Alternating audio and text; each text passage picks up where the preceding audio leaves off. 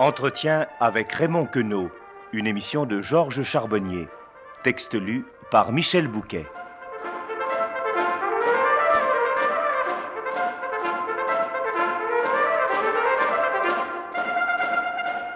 L'entretien que vous allez entendre, précisons que l'enregistrement n'a pas été réalisé en studio, d'où les bruits de voitures que l'on entend fenêtres fermées dans presque tous les appartements parisiens. L'entretien que vous allez entendre est le premier des entretiens avec Raymond Queneau. Raymond Queneau qui a écrit D'où qui put donc tant Paul aussi l'a cru, exactement. Raymond Queneau est peut-être le seul écrivain français contemporain qui ait pris la peine d'entendre parler chacun de nous, le seul qui ait pris la peine de noter les complexes sonores dont nous faisons un usage quotidien, nous sans exception, c'est-à-dire tous. Nous écrivons une langue, nous en parlons une autre. L'objet des entretiens avec Raymond Queneau sera cette langue écartelée, Toutefois, l'écartèlement de notre langue n'en sera pas l'unique objet. Dans quoi consiste le fait littéraire, le fait poétique? Quel crédit faire au langage? Voici quelques-unes des questions qui seront abordées au cours de ces entretiens. Quel est le sens du mot construction dans le poème ou le roman Enfin, quels sont actuellement les rapports de l'écrivain et du langage Des éléments nouveaux se manifestent-ils dans ces rapports Lesquels? Toute question se formule en termes de langage. La prudence la plus grande n'exclut pas l'usage du langage. Au contraire, elle raffine sur cet usage. Raymond Queneau, lorsque nous parlons, nous, c'est-à-dire chacun de nous, nous tous, tous les hommes, lorsque nous parlons, prenons-nous une responsabilité lourde. De façon générale, à toute heure du jour, nous nous rencontrons. Bonjour, comment allez-vous Beau temps? Oui, c'est même plus qu'une responsabilité enfin, puisqu'on peut.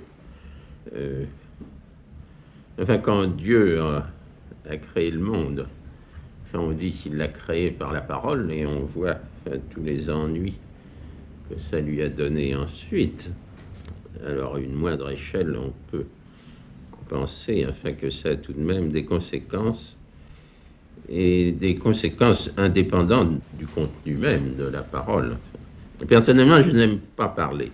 Je n'aime pas parler, c'est pour ça que je suis euh, horriblement euh, gêné et tourmenté par ce genre d'épreuve que je subis en ce moment. Je n'aime pas parler parce que c'est peut-être par mon caractère national, enfin normand, euh, peut-être bien que oui, peut-être bien que non. et effectivement, quand j'énonce une assertion, euh, je m'aperçois tout de suite que l'assertion contraire est à peu près aussi intéressante.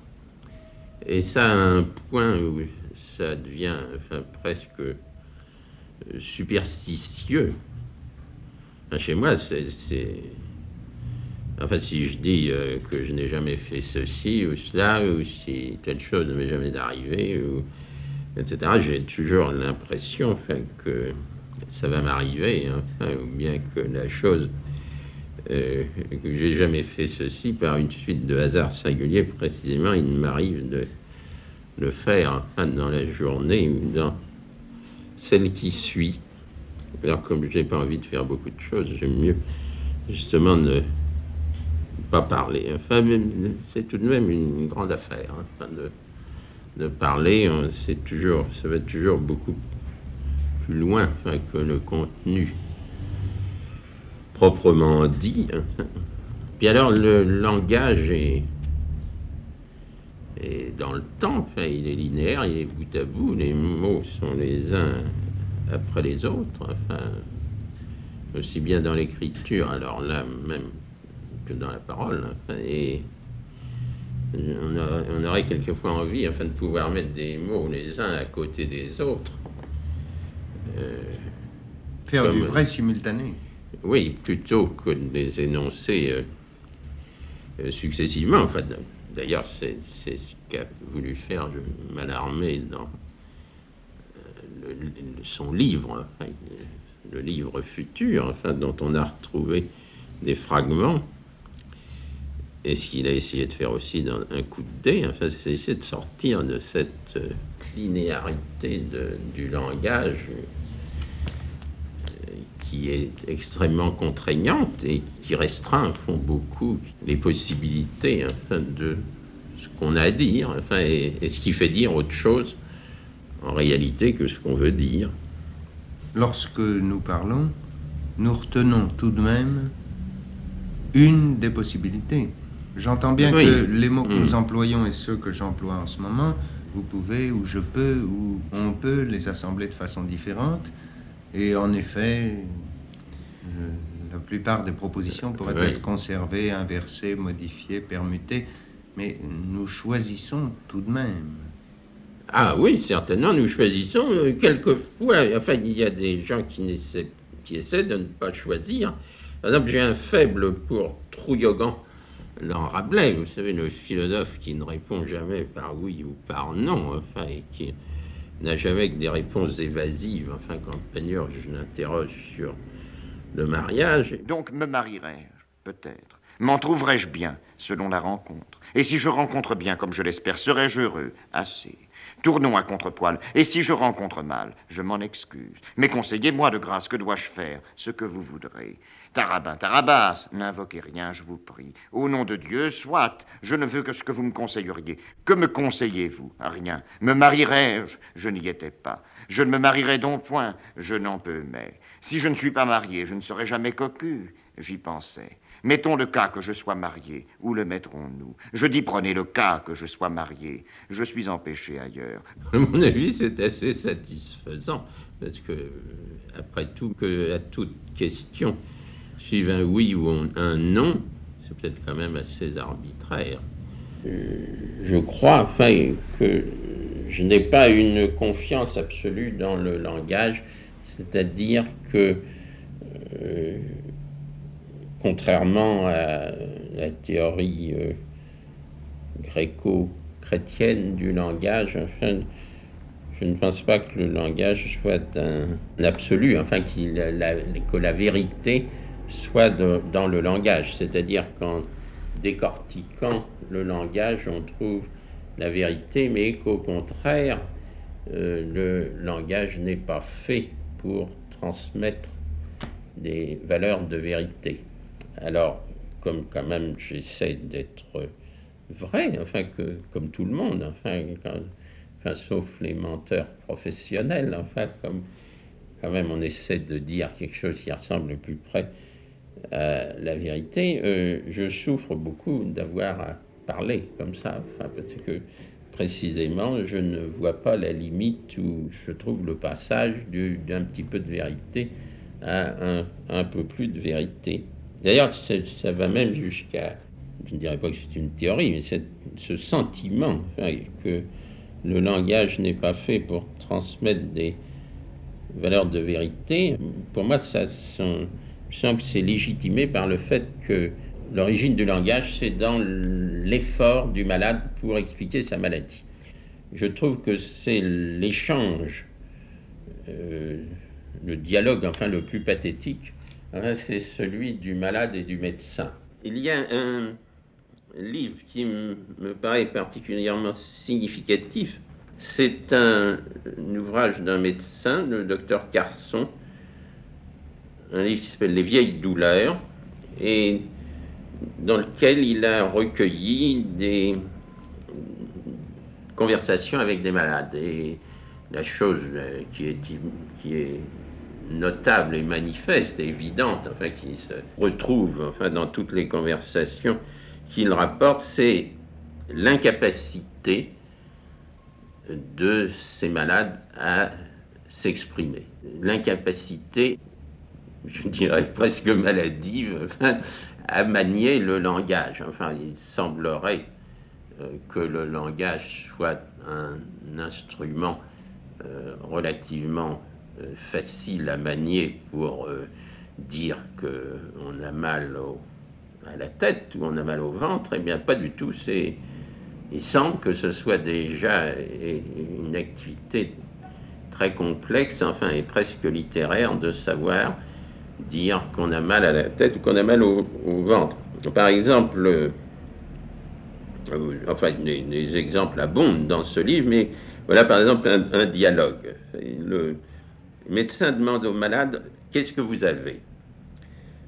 Le malade répond Des anomalies. Le médecin demande Quel traitement avez-vous suivi? Et l'autre répond On m'a fait trois radios. Quel métier exercez-vous? Le malade répond Je suis inspecteur au bâtiment B. Et en quoi cela consiste-t-il au juste? C'est le bâtiment au fond de la cour.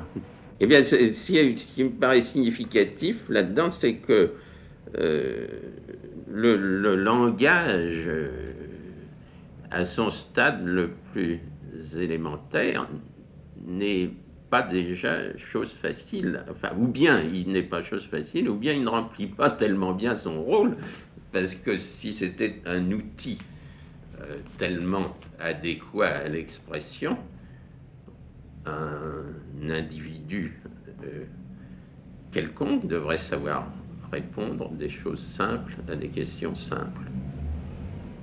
Mais alors on peut peut-être dire qu'à tous les niveaux du langage, le dialogue s'engage aussi bien ou aussi mal. Peut-être, oui. Parce que je ne pense pas qu'il faut euh, par exemple, qu'il faut prendre cet exemple comme un spécimen d'inintelligence, ou bien de dire que c'est un, illettré incapable de répondre. Il n'y a pas de question d'illettré là-dedans. Enfin, il est très possible, en effet, qu'il y ait des dialogues sur un plan euh, philosophique, et qu'ils aient l'apparence de dialogue, mais qu'en fait, ils soient aussi absurde que ce manque de dialogue entre le malade et son client. Il est très possible que l'origine du langage, c'était justement le type qui avait mal aux dents, mal au ventre, qui a, essayé de vouloir euh, indiquer à des membres de sa tribu, enfin où il avait mal, et évidemment il n'y parvenait, il n'y parvenait pas, il n'y est jamais parvenu, enfin jamais personne n'y parviendra. Et alors, c'est cette espèce de curieuse activité euh, qui a été utilisée pour euh, exprimer des vérités premières. Et depuis plusieurs milliers d'années, enfin, 2500 ans, enfin, à peu près, qu'il y a des philosophes, mais ils n'en sont pas encore sortis, il me semble. Il y a eu l'effort remarquable des, des musiciens, oui, pour faire un langage. Pour élaborer un langage qui soit absolument perméable à toute vérité. Malheureusement, il semble que les espoirs qu'on avait mis dans, cette euh, axiomatisation du langage euh, soient euh, déçus à l'heure actuelle. et que on retrouve constamment que les problèmes d'inexpression de la vérité ressurgissent constamment dans un langage même totalement élaboré. Mais est-ce qu'il ne signifierait pas simplement la difficulté d'exprimer euh, oui, ah bah oui, bien sûr. Parce qu'il ne faudrait pas non plus faire un absolu des obstacles rencontrés. Très bien, oui, ça, je suis tout à fait d'accord avec vous. En effet, puisque le langage est relatif, pourquoi les obstacles au langage ne serait-il pas relatif aussi?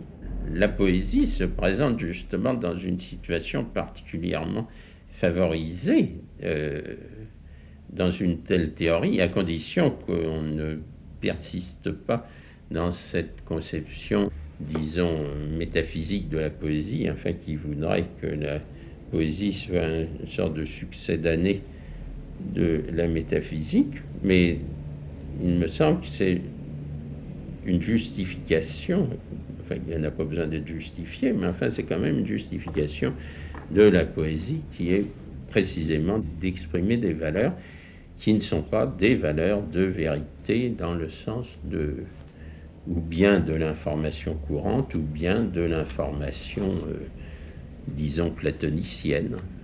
Est-ce que vous conserveriez tout de même le mot valeur pour l'associer au mot poésie? Ah oui, mais c'est une autre valeur. Sans rien préjuger de sa nature. Sans rien préjuger de sa nature, effectivement. Il y, a, ce qu'on appelle, en effet, je n'aime pas beaucoup dire non plus ce mot-là, mais enfin, il y a en effet un mystère poétique.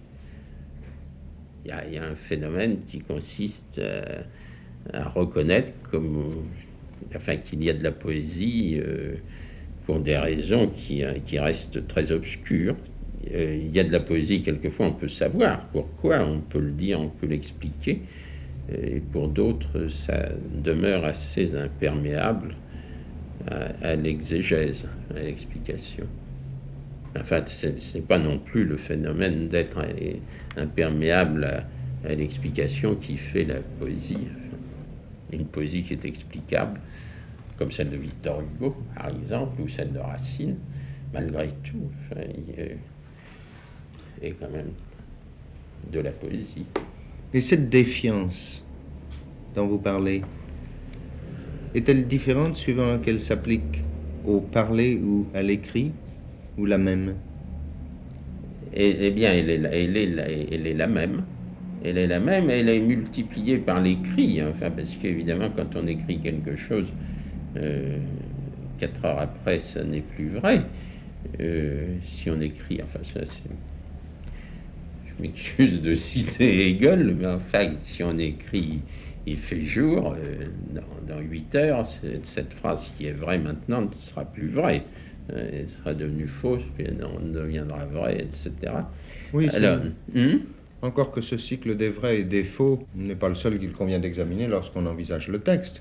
Car si vous écrivez Il fait jour et que je lis la nuit, J'entends bien que vous l'avez écrit pendant qu'il faisait jour, ou tout au moins pour me suggérer qu'il faisait jour, et c'est bien ce qui m'est suggéré, serais-je dans l'obscurité complète Oui, bien sûr, mais il y a aussi le fait que certains mots, d'ailleurs comme le dit, euh, comme le montre Martinet dans sa linguistique, il y a des mots qui sont très difficiles seulement à employer euh, dans l'écrit. C'est par exemple hier, demain, ici. Ou alors il faut qu'il soit employé avec une très très grande rigueur, tandis que si vous écrivez euh, demain je serai à Paris, ça n'a aucun sens. Demain je serai parti. Vous l'écrivez, vous le faites imprimer. Naturellement, pas si c'est un roman, mais si vous l'écrivez comme ça, ça n'a pas de sens. Alors, tout ce qu'on dit, moi, ça me fait un peu peur, parce que, en effet, tout ce qu'on dit, si on le passe au petit ami, il n'en reste souvent pas grand-chose pour l'écrivain en général et pour vous en particulier, Raymond Queneau, quelle est la valeur du langage? Vous avez eu soin dans votre question de mettre pour l'écrivain, parce que si vous n'aviez pas spécifié, je n'aurais pas su répondre. Je ne sais pas si je saurais répondre avec la spécification pour l'écrivain, mais euh, dans le cas général, je crois que personne ne peut y répondre et personne ne sait encore quelle est exactement la valeur du langage. C'est-à-dire que personne ne devrait y répondre, mais en fait, il me semble que beaucoup veulent y répondre et sont prêts euh, d'accorder un espèce de crédit absolu au langage et un crédit qui va grandissant, comme si le langage était la clé de tous les autres problèmes, et comme si la connaissance parfaite du mécanisme du langage, de sa nature, de ce qu'est le langage, devait apporter la solution de tous les problèmes. Oui, effectivement, il y a une tendance à croire que le langage euh, un peu spécifié, par exemple le langage poétique, est capable de répondre à tous les problèmes. Mais je pense que pour la plupart des philosophes, euh, c'est tout à fait en question.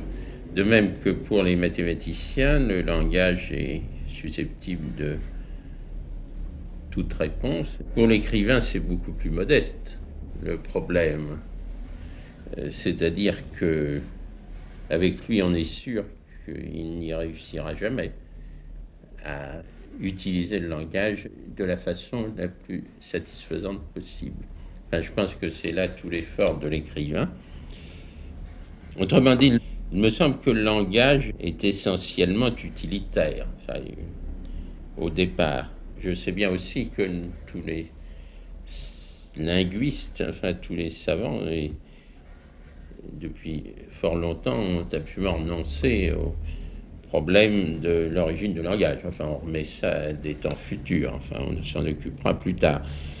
Mais euh, le langage, première approximation, c'est euh, purement utilitaire, c'est somme toute euh, son usage courant est assez dénué de valeur, parce que si on dit il fait beau, et qu'il fasse beau, ça n'apporte aucune information, ça ne sert à rien de dire ça. C'est évidemment ce qu'on dit en général, c'est à peu près le, thème de la conversation courante de dire ça va, il fait beau, de, des choses comme ça. Il y a un nuage, ce qui n'a aucun intérêt réel. Et alors, d'autre part, euh, si on dit le contraire, ça n'est pas du tout euh, humain, ou c'est une plaisanterie sans valeur. Enfin, s'il fait beau qu'on dit qu'il pleut, ça n'a pas un grand intérêt.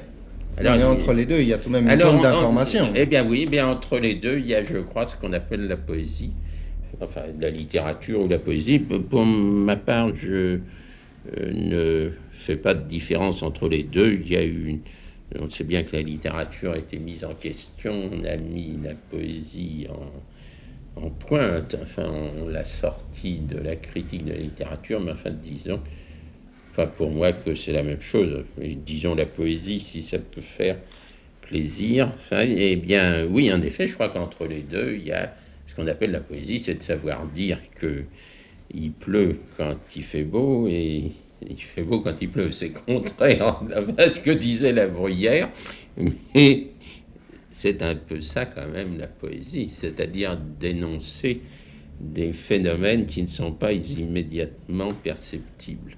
Non, je pense que c'est ce qui oblige justement l'auditeur à s'apercevoir de choses dont il ne s'aperçoit pas d'habitude. Évidemment, il y a des énoncés euh, banals un peu plus subtils. Enfin, dire par exemple qu'il fait chaud mais le fond de l'air est froid. Par exemple, c'est un énoncé euh, courant et ça se rapproche déjà un peu de la poésie, ça, parce que c'est un peu plus élaboré.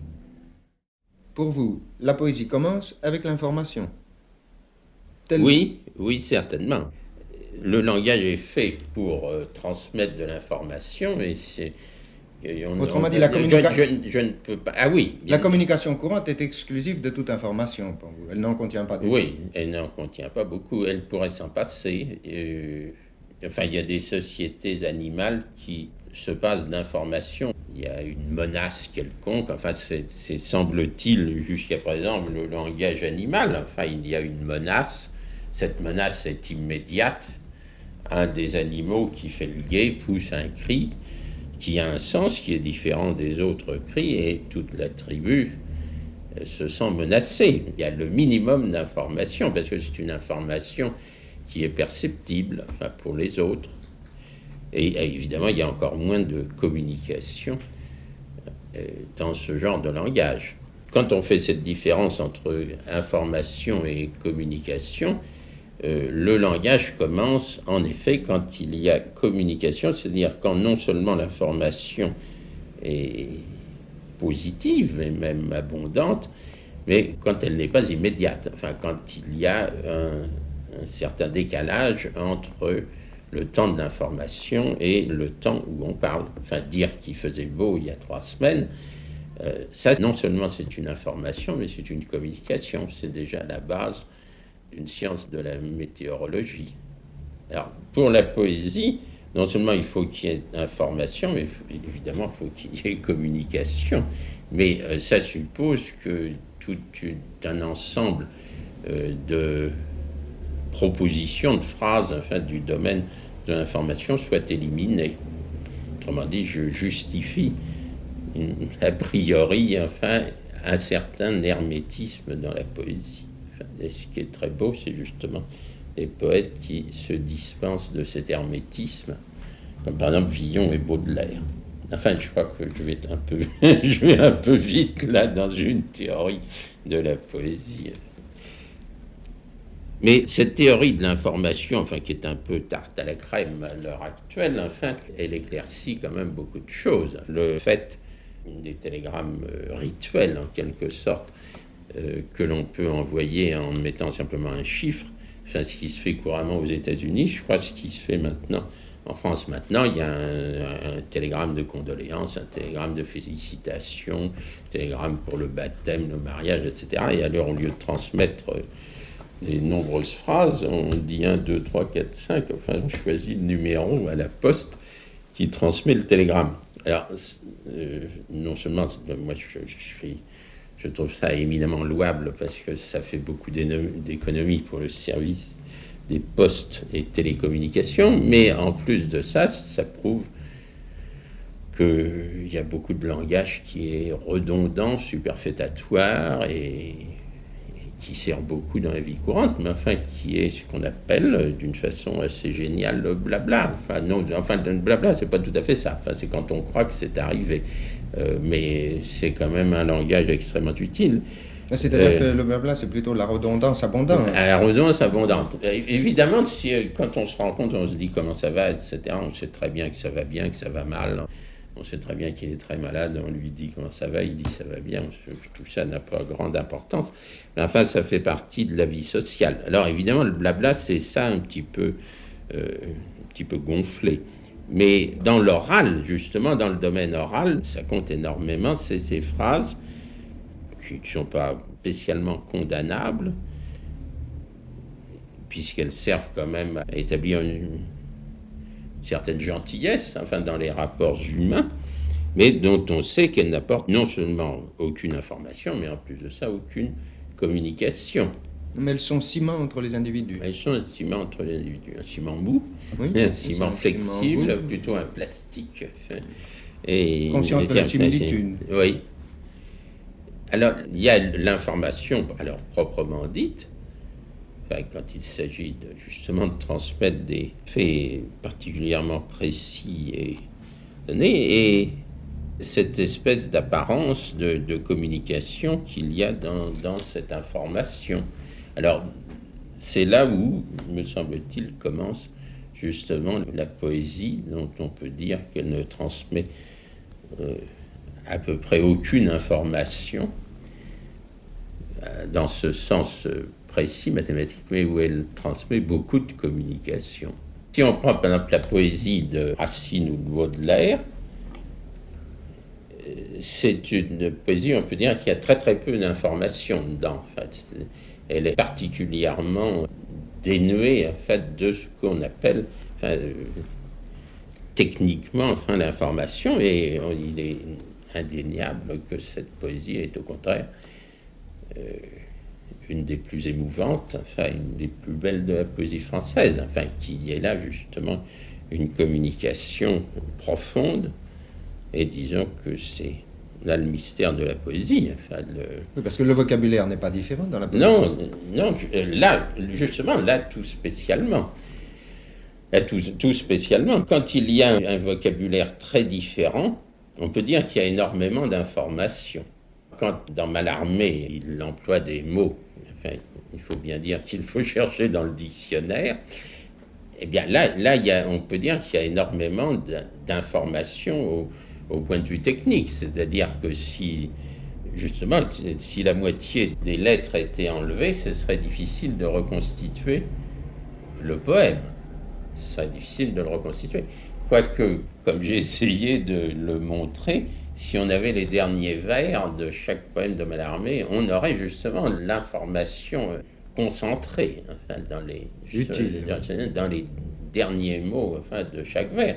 Et on peut dire que dans l'ensemble, il y a énormément d'informations dans le sens technique, où si on brouille les lettres d'un poème de Mallarmé, c'est très difficile à reconstituer, tandis que si on brouille euh, des mots, des lettres, disons, dans Racine, il y a euh, un tel euh, système de convention, c'est dans un tel système prévu, hein, enfin, une telle convention, qu'on pourrait certainement, on pourrait très bien reconstituer enfin, les, les parties manquantes. C'est dans Joyce que ce sera le plus difficile Dans Joyce, oui, ce serait évidemment difficile, puisqu'il a des systèmes différents d'expression. Et 55 000 mots.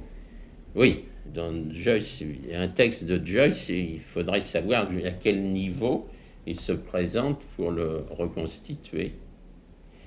Et par exemple, dans Corneille, c'est aussi valable, et il y a même un très joli travail de François Rostand sur l'imitation de soi chez Corneille. Corneille s'est recopié lui-même, il a utilisé des vers de ses précédentes pièces dans les vers suivants. Enfin, il semble que peu de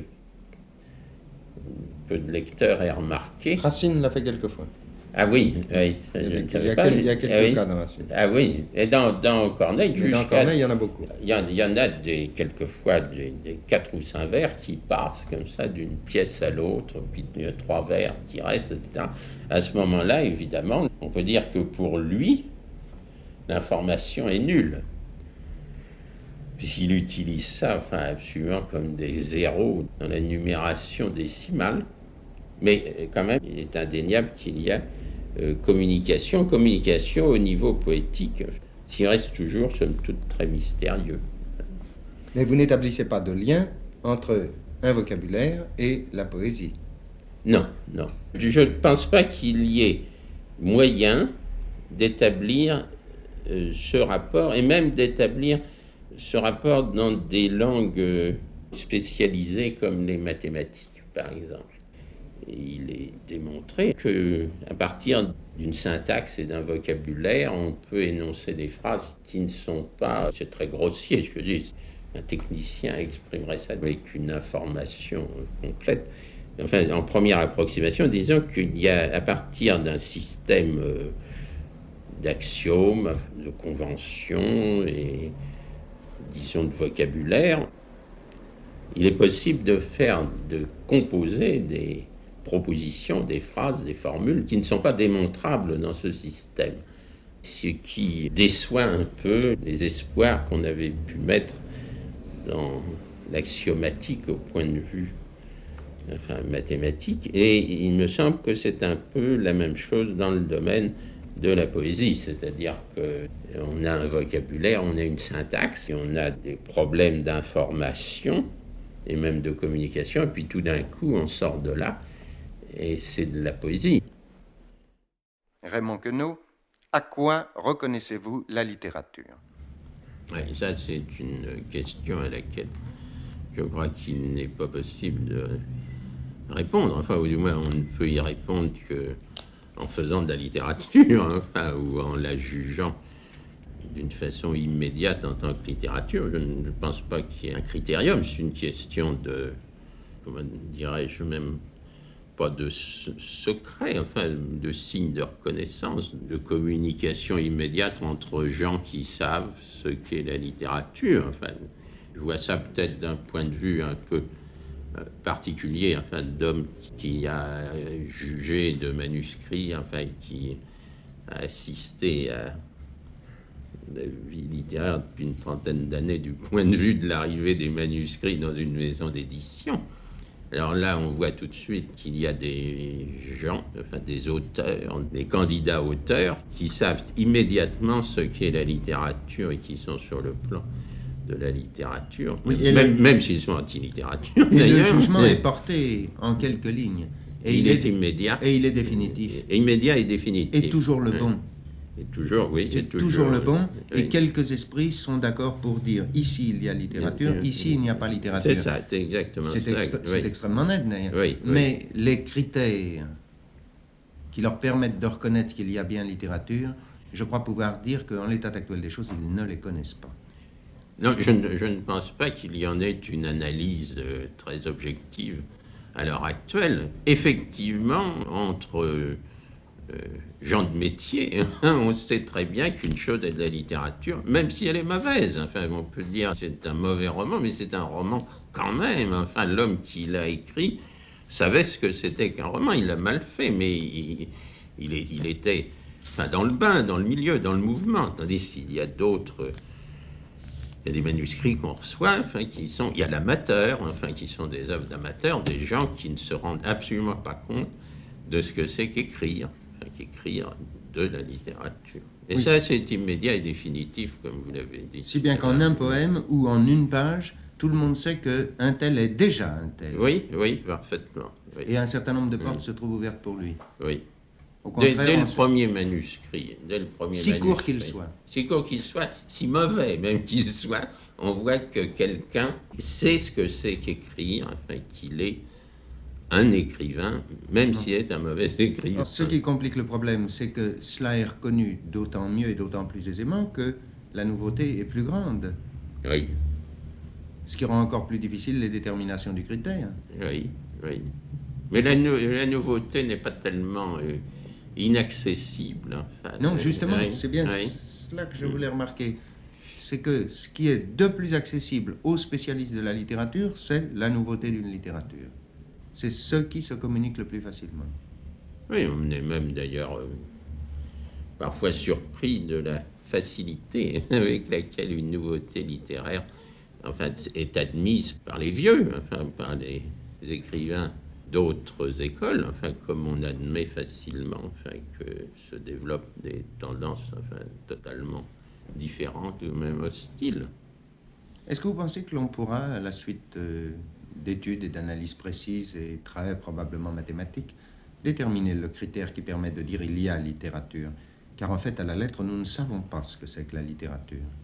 Je crois que oui, pourquoi pas, en effet. Mais c'est une étude qui ne me paraît pas encore très avancée.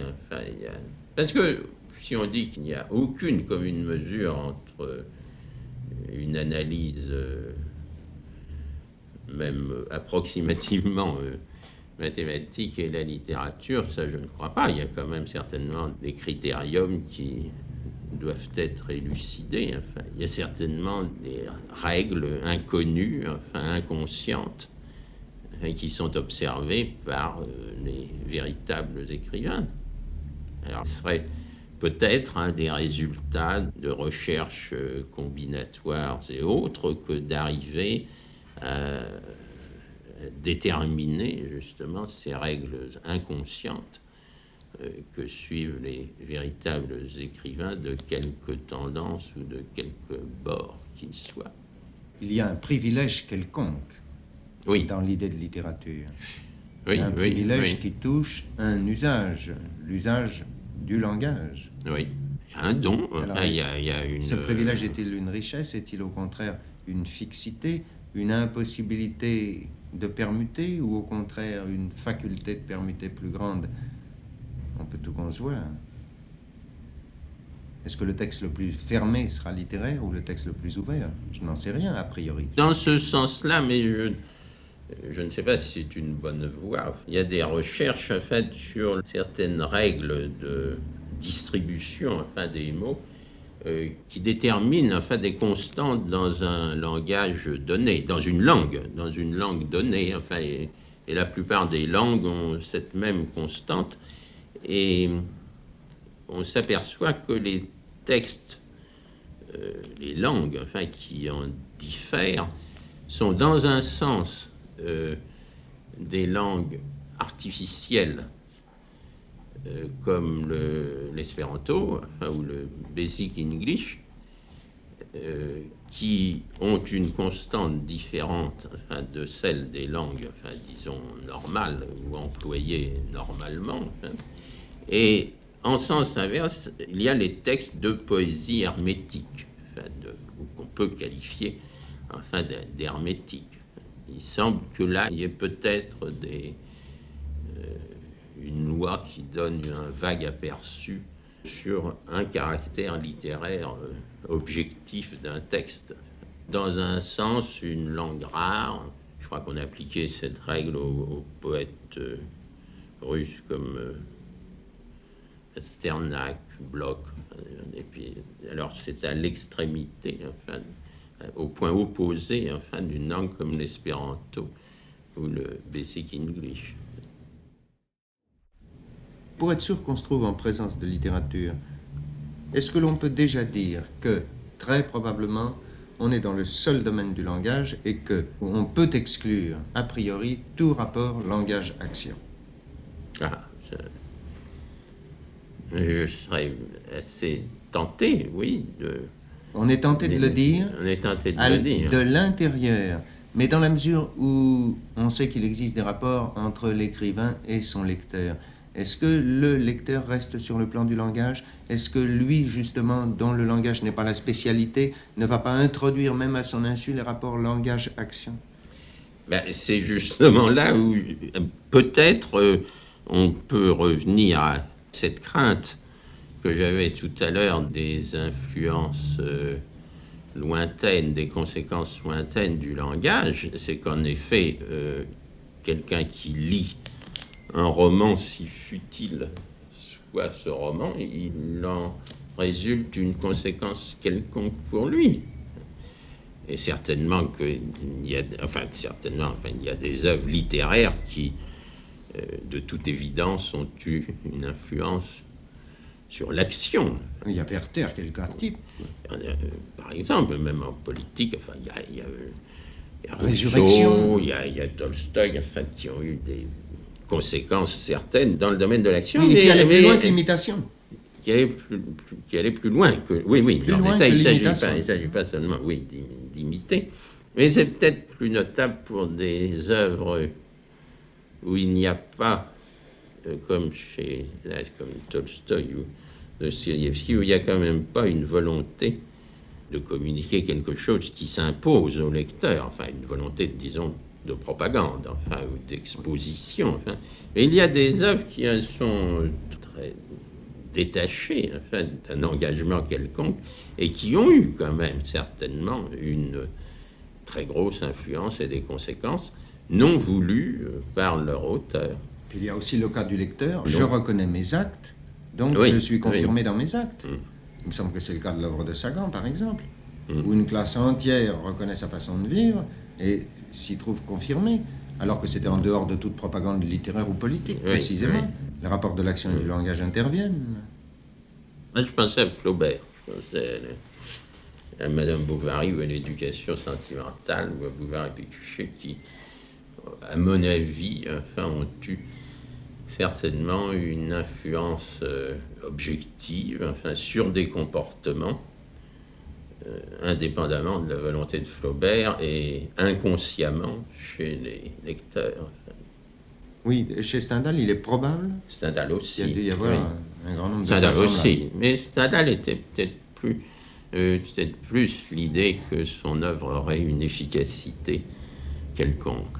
Il n'était peut-être pas aussi détaché des conséquences que, Flaubert.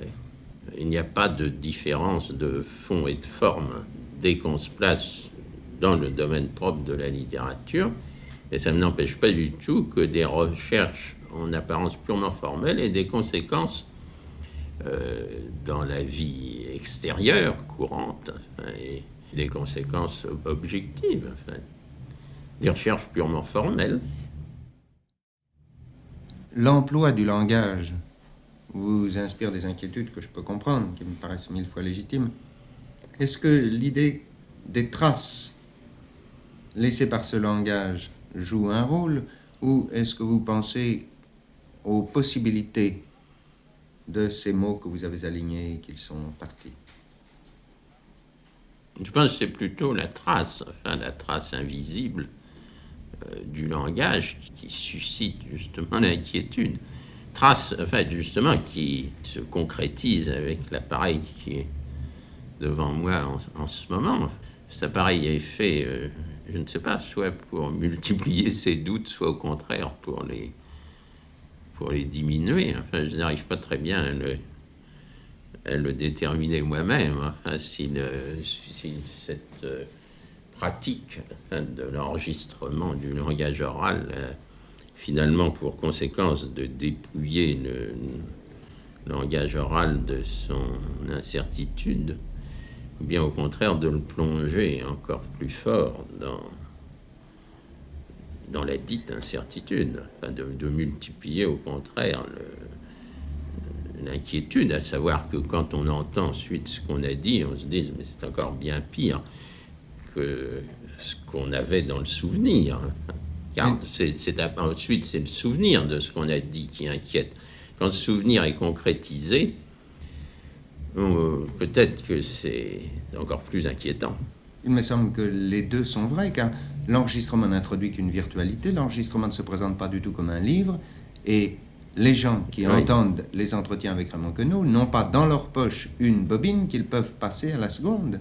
Oui. Leur est-il Oui. qu'ils doivent suivre un ordre, un déroulement Oui. De toute manière, en principe, ils entendent une fois l'enregistrement, et à supposer que les enregistrements soient repassés, il s'écoule un délai qui est suffisant pour faire penser que leur mémoire a été altérée, si fidèle Oui, qu'elle oui, soit. oui. Mm. C'est bien qu'on se retrouve à peu près dans les conditions où euh, la conversation serait entendue la première fois. Oui. Oui. Il vrai. reste. Sceptique.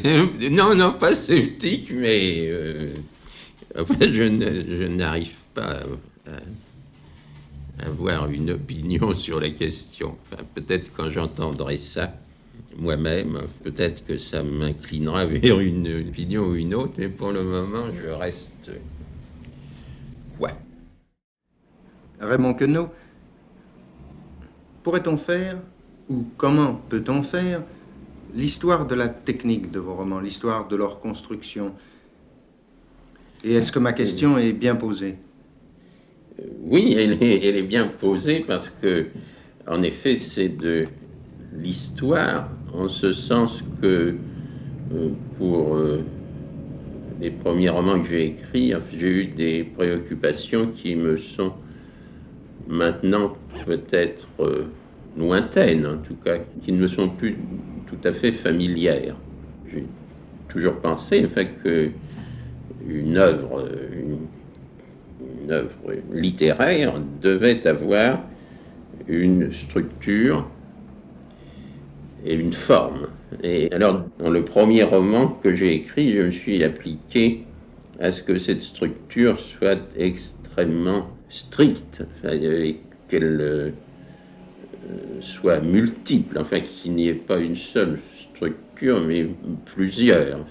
Et euh, comme à ce moment-là j'étais, euh, disons, un peu arithmomane, et j'ai bâti euh, cette structure, enfin cette construction sur des combinaisons de chiffres, les uns plus ou moins arbitraires, les autres parce qu'ils m'étaient inspirés par des goûts personnels. Alors, j'ai fait toute une construction qui, en principe, enfin, ne doit pas être apparente. C'était pour moi une sorte de guide et non pas une chose qui devait être manifeste pour le lecteur. D'ailleurs, je pense que personne à l'époque ne s'en est aperçu et ensuite c'est moi-même qui l'ai dit en fait, dans, Oui, je vous pose dans la un question. article. Oui, Parce que euh, si on considère un livre comme Degré, par exemple, et comme les romans de Buter en oui, général, oui, mais Degré en particulier, je crois, Oui. est un bon exemple, oui. la construction est visible. La structure oui, est oui. visible. Les oppositions Ah oui, c'est un, c'est en effet un, un livre sont, extrêmement, sont extrêmement Les construit. rythmes et- binaires, ternaires, euh, Oui, les permutations oui. de pronoms, le je, Oui. le tu, le avec, et le il apparaissent. euh, Oui. Tout apparaît et Butor ne...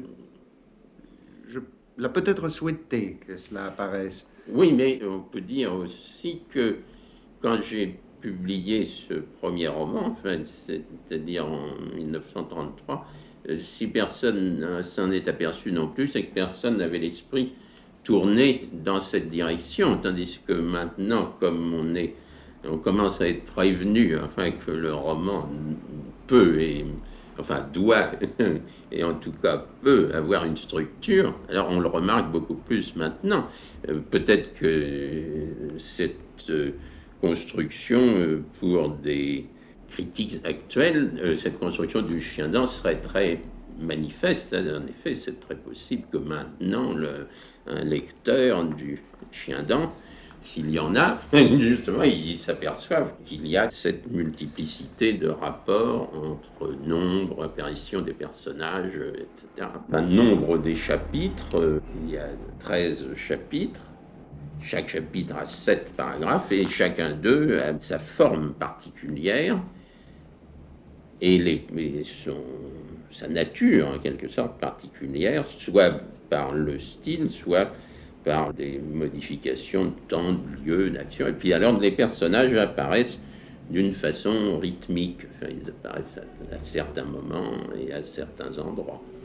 Alors tout ça, c'était fait par moi, préparé sur des, des tableaux, hein, des tableaux aussi réguliers enfin, qu'une partie d'échecs Que vous avez conservé que j'ai conservés. Oui, oui, je dois les avoir toujours. Oui, je, je les ai sûrement, mais je ne les ai pas regardés depuis, depuis ce temps-là. Je ne me souviens plus exactement comment. En tout cas, à ma connaissance, euh, ni vos lecteurs, ni la critique ne s'en est aperçu et n'en a eu conscience lorsque l'ouvrage est paru. Ah oui, ça certainement. Alors, à ce moment-là, je pensais qu'en effet, c'était comme ces constructions, enfin, c'est, comment on appelle ça? Ces trucs en fer, là, qui, servent aux maçons à, ravaler ou à construire une maison, et puis ces échafaudages, voilà. ce sont comme des échafaudages qu'on enlève une fois que la... Euh, maison est terminée, enfin que la construction est, terminée. Maintenant, vous pouvez dire que si en jouant sur les mots, enfin, on peut dire aussi que la construction reste, enfin, une fois qu'elle est terminée, peut-être que l'échafaudage. Euh, euh, enfin, il y a une correspondance entre la nature de l'échafaudage et puis la nature de la construction qui reste en place. Est-ce que vous aviez fait, avant d'écrire ce livre, des études historiques précises sur des constructions sinon analogues, au moins sur des constructions qui puissent évoquer le type de construction que vous avez choisi dans le passé euh, Non, je les ai faites après, en fait, ces études. Euh, à ce moment-là, j'ai été influencé par euh, Joyce d'abord et puis par Faulkner, hein, par le Faulkner de Sanctuaire. Sanctuaire est très très construit dans ce genre-là. Il y a une une alternance des apparitions de personnages, etc., qui est très stricte aussi. Alors ça, j'avais été influencé, inspiré par ces deux exemples, peut-être aussi par celui de Lord Jim, de Conrad, j'avais certainement lu à ce moment-là, mais c'était qu'après que j'ai étudié ça de plus près, avec l'aide d'ailleurs de la littérature anglo-saxonne, parce que ce sont les exemples anglais et américains qui m'ont instruit. je n'ai pas trouvé d'exemple et d'inspiration dans la langue française, dans la littérature française. Vous avez trouvé d'autres exemples dans la littérature anglo-saxonne après avoir écrit Le Chien d'Homme? Ah oui, j'en ai, ai, plein. Enfin, à commencer par Tom Jones, par, le, par un des premiers, enfin des plus grands romans anglais dans le sens moderne enfin, du, du mot, qui est extrêmement construit avec un soin et une, habileté extraordinaire. Dans la littérature euh, anglaise, on en trouve de nombreux exemples qui ont été étudiés, par exemple par Edmund Wilson, dans un livre qui, s'appelle Axel's Castle, qui n'a d'ailleurs jamais été traduit en français, mais là, il y a toute il y a une richesse d'exemples considérable français, il y en a, somme toute, assez peu dans, le roman euh, romantique. On peut dire qu'un roman de Flaubert, un roman de Balzac sont construits, mais il n'y a pas cette euh, construction très très rigoureuse et parfois quasi mathématique dont on trouve des exemples dans les littératures anglaises et américaines. Et des exemples dans la littérature française, mais tout à fait contemporaine. Alors maintenant, oui, il y a... Des romans écrits depuis 4 ou 5 ans. Oui, alors maintenant, il y a des... 4 ou 5 ans. Oui, oui. D'ailleurs, je pense que la plupart des auteurs qui euh, participent à ce mouvement sont, je crois, des anglicistes. En tout cas, je crois que Butor en est un, je crois qu'il est angliciste. Et professeur d'anglais, je crois, ou je me trompe, enfin, je ne sais pas bien, mais je pense qu'eux aussi ont été inspirés par les exemples qui viennent de la littérature euh, anglaise, anglaise et américaine. Conrad, c'est toujours très très construit, mais d'une façon parfois presque, je ne dirais pas mécanique, parce que ça a l'air de, déprécier ce genre de construction, mais disons d'une façon presque mathématique.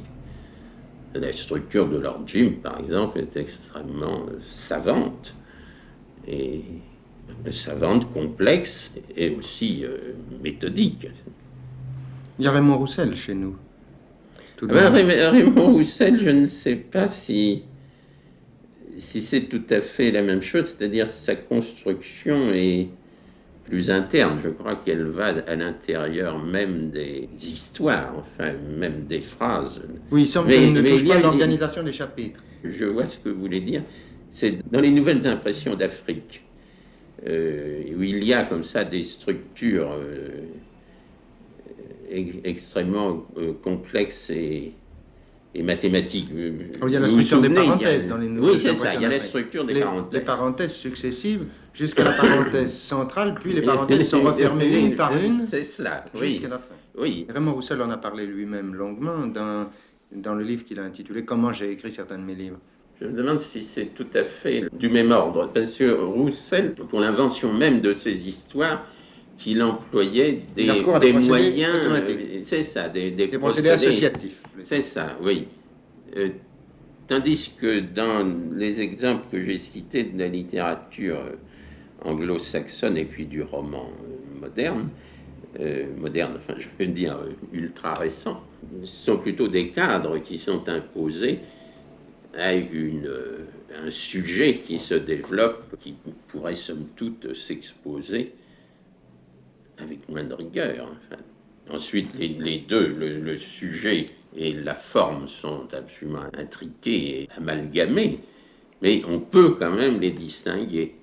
Tandis que dans Roussel, c'est l'invention même qui est d'origine combinatoire. Oui, je crois qu'on peut presque dire associative, car dans son esprit, c'est un peu cela. Un mot en appelle un autre, qui en appelle un autre, qui en appelle un autre, puis on les déforme tous, et alors là, on a une phrase oui, oui. qui est le résumé de, tout, le chapitre, de toute la nouvelle, de toute l'histoire.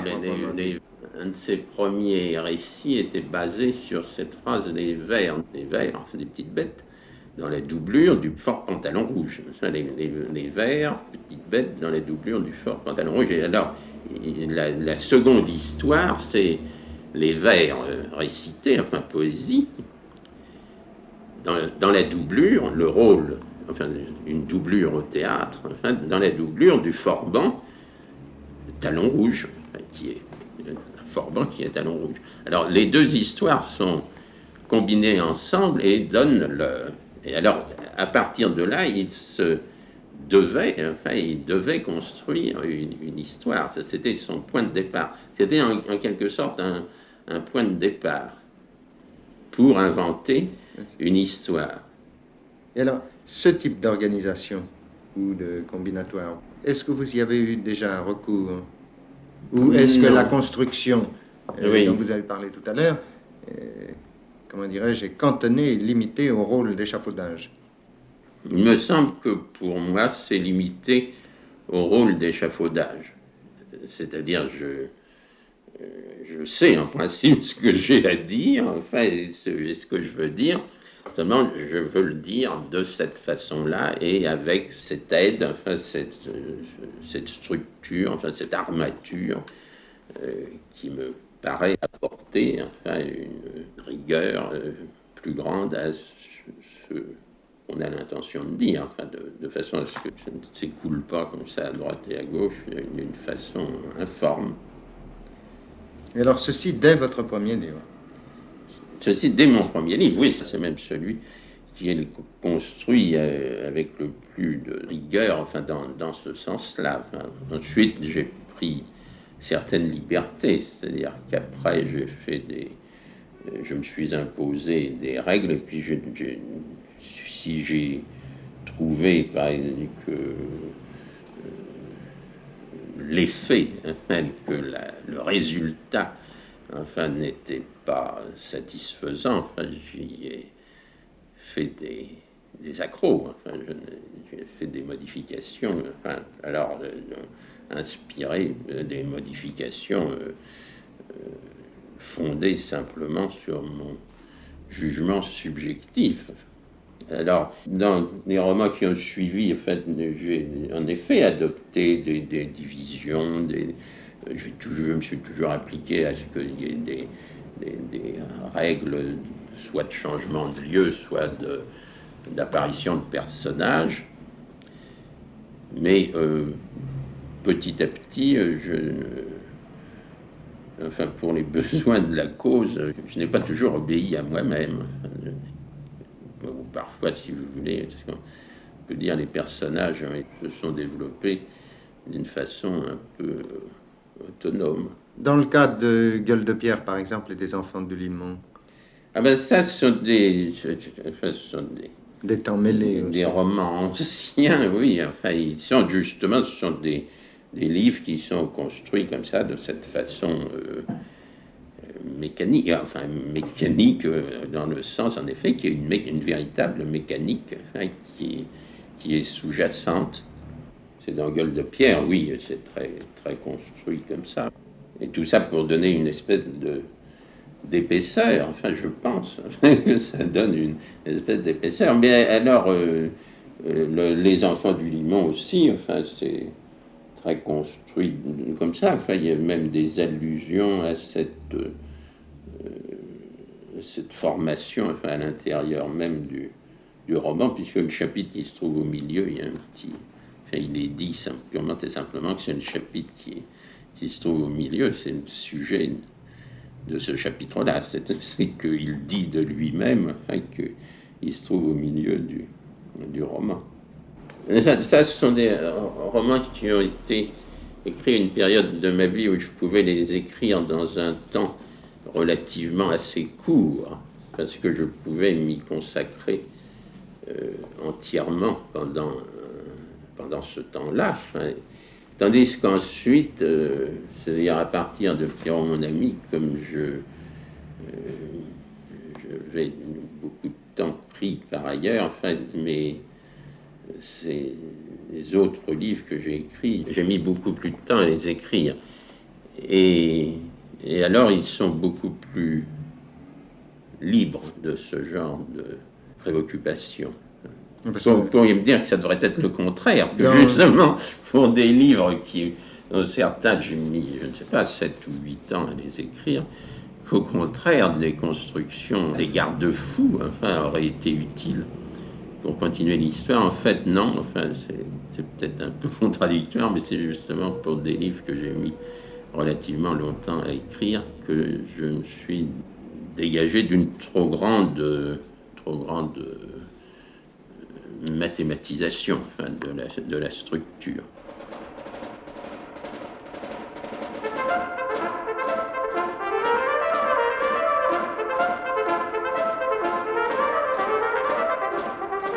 Vous avez entendu Entretien avec Raymond Queneau, une émission de Georges Charbonnier.